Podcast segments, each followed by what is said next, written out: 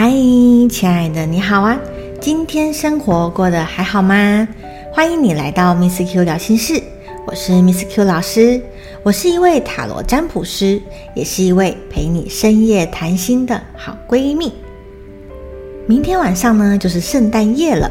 今年你有没有打算参加交换礼物呢？今年呢，我和一群朋友有打算明天晚上来玩交换礼物，真的是超兴奋的。因为呀，收到礼物总是会让人家觉得很开心嘛。但是既然是交换礼物，当然我自己也要准备这个礼物喽。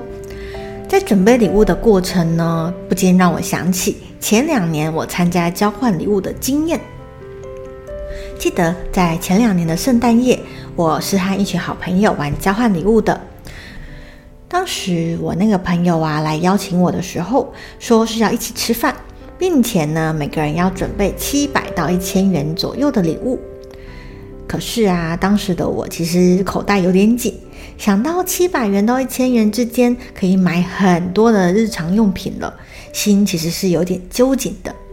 但是呢，又换了个念头一想，哎呀，反正一年才玩一次，开心一下嘛，所以呢，我就答应了。当时的我呢，大概是拖到前一两天才去买礼物的。而当我在礼品店逛的时候，我正在各种礼物的面前摸来摸去、看来看去。突然，我看到有一个五百元，而且我觉得还不错的礼物。当下呢，我真的有一种捡到宝的感觉，马上就想要把那五百元的礼物拿起来放在购物篮里。正当我准备要去拿的时候，我心里面突然有个小声音跟我说：“哎，这不到六百元呢，而且啊，你那些朋友平常用的东西都很有质感，你不怕拿这个出去会被笑吗？”啊，犹豫了很久，我又默默的把这个礼物给放回去了。然而啊，一直看一直看，其他超过七百元以上的礼物呢，不是我感觉太没质感、不实用，不然就觉得。啊，那个 CP 值啊，真的是买不下手。就这样又一直摸来摸去，看来看去，突然我看到一个有黄光夜灯功能的小喇叭，而且那个小喇叭还有造型，真的很可爱。而且呢，价格就刚好在七百一十九元。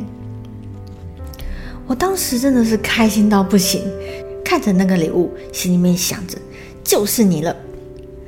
而当就在我准备要去拿的时候，我心里面刚刚讲话那个小声音突然又跟我说：“哎，才七百一十九元呢，你那些朋友一定都送价值九百一千的礼物，而且啊，一定都包得美美的。你确定你要送这种价值的吗？你不怕被人家笑吗？你不怕被人家比下去吗？”就这样，我站在原地呢，犹豫了很久，一直在想着到底要不要买这个七百一十九元的礼物。但随着时间流逝，最后我还是决定买这个可爱的小喇叭了。其实啊，如果以和朋友的约定来说，七百一十九元的礼物，再加上一张我手写满满心意的卡片，其实这个价值也就 OK 了。所以呢，我就决定用这个可爱的小喇叭来当做我的交换礼物。其实啊，现在回想起这一段回忆的时候，我已经忘记当初收到这个礼物的朋友他的反应是如何了。但是呢，这样的体悟让我联想到了我们的生活。我们对自己的眼光，有的时候不也像刚刚我说的，好在挑礼物的样子吗？担心自己的事业成就、收入、伴侣、孩子，甚至是自己的外表，是不是会不如人？是不是会觉得自己的生活、自己所拥有的一切还不够好？跟别人相比会丢脸，但是这样子觉得自己不够好、不如人的一个心情，是不是也是因为自己不能够接受这样子的自己，不能够接受我自己这个礼物呢？但是要比好或坏，这个就有一个问题了，要跟谁比呢？而且为什么我们要比呢？如果我行得正、坐得稳，也努力的过好自己的生活，为什么我要觉得我自己不如人呢？就如同刚刚说的交换礼物，也许我准备的礼物价格跟某些人相比是比较便宜了一点，比较低一些，但是我也遵守了游戏规则啊。所以即使便宜些，又怎么样呢？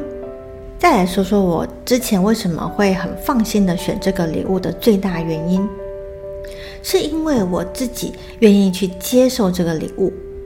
也就是说，如果今天是我收到这个小喇叭，我觉得我会很开心。也许别人的感受会是觉得，嗯，怎么这么鸟，很奇怪的一个礼物。但是别人的感受我顾不到，我也不知道。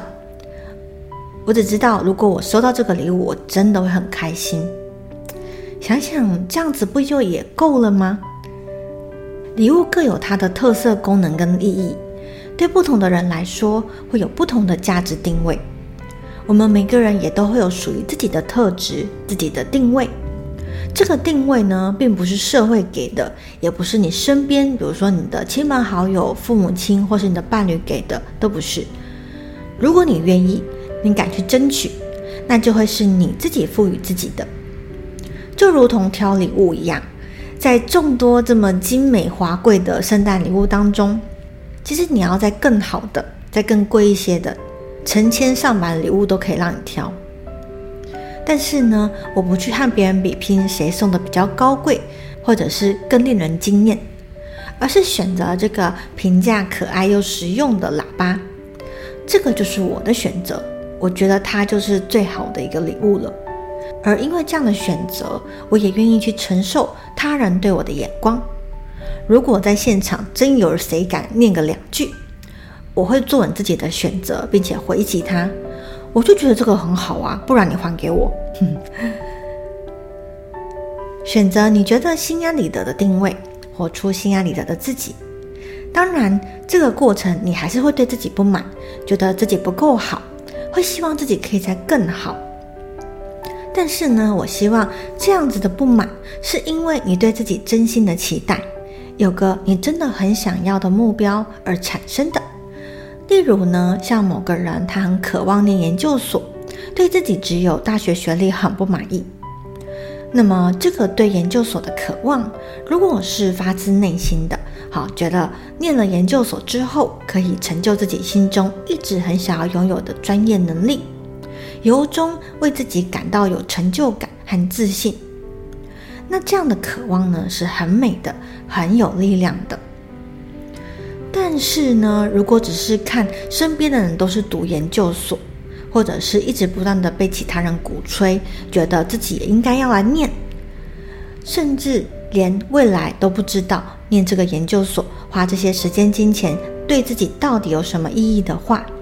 那这样子的渴望，这样子的不满，只会让你虚度光阴，更会加深你对他人眼光的在意哦。找寻你对自己的眼光，理清你自己内心真正的渴望，以及学会来去支持你自己，挺你自己。这些呢，都需要时间去修炼。但是，当你真的做到的话，你会觉得活在这个世界上真的很有价值。大部分你所做的都是顺从你的真心去行动的，也知道自己每天都在为了什么而努力。来世间这一招真的是收获满满，而且对自己的存在是非常肯定的。也许呢，要找到属于你对自己的眼光，这样一连串的修炼是无法一触可及的。但是呢，你可以从今天开始。相信未来的你会很感谢现在的你愿意把目光转移回自己身上的，而你呢，可以先从找寻你对自己的眼光开始。第一步，你可以先试着这样做，在每一次心中产生对自己的不满时，可以先问问你自己：这样的不满是到底是为什么而来？是因为看到别人有自己没有吗？还是是因为什么原因呢？那么，如果你去试着接受这样子的不满，对你的人生有什么样真正的损失或是难过吗？先试着放下与他人比较的心态开始，回归到你自己真心的感受，你真正会觉得可惜，跟真正会感到喜悦的这种失去和获得，你会发现，其实你自己也是一个很精彩的人物哦。好的，这就是这一次我想要跟你分享的心得体会，感谢你的收听。如果你喜欢这一系列的节目，欢迎锁定追踪我的频道，我将会固定在每周三晚上八点与你交流我最近的所见所闻以及想法哦。祝福你人生一切都顺利圆满。我是 Miss Q，那我们在下一次节目中见喽，拜拜。